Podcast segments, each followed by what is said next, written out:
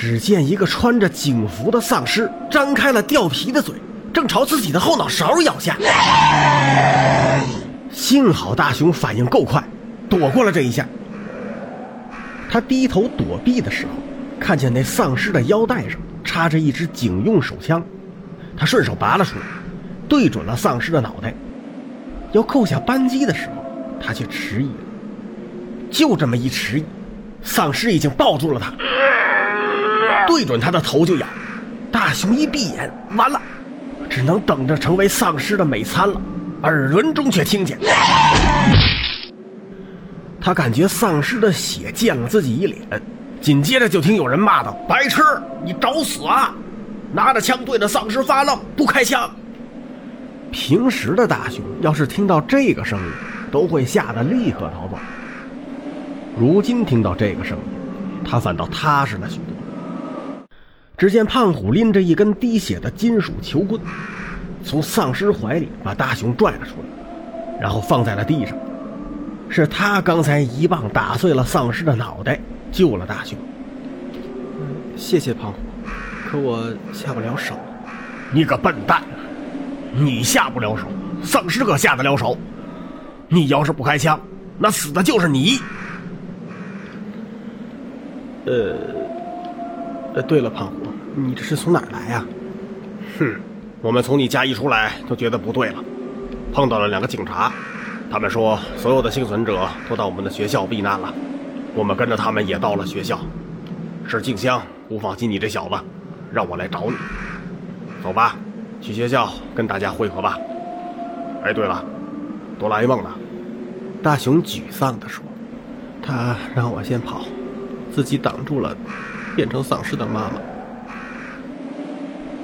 胖虎叹了口气：“哎，好吧，我们先去学校，再想办法找哆啦 A 梦吧。”幸好路上的丧尸不是很多，二人顺利的到达了学校。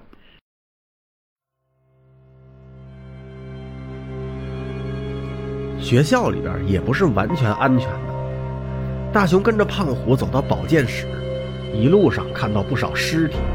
跟我们来的人里面，有一个人已经感染了，他又咬伤了好几个人。被咬的警察不得已杀了那几个人，最后开枪自杀了。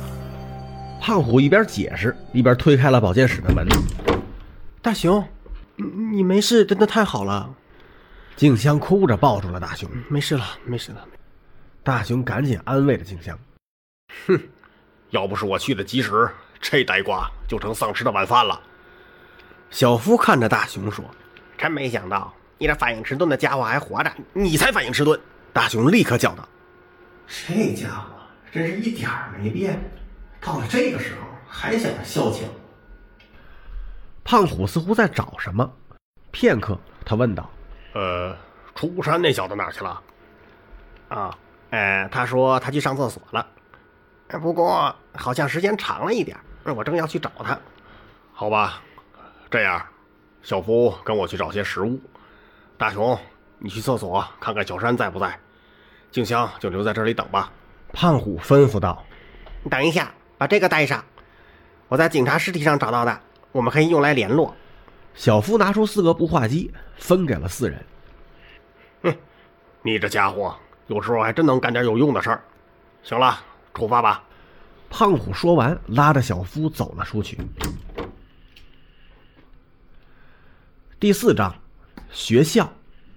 时间：二零一二年七月二十日下午十五点三十分。地点：大雄的学校。走在曾经熟悉的走廊里，大雄觉得这里已经不再熟悉了。他从旁边的篮子里找到一只手电，径直向厕所走去，心里却很矛盾。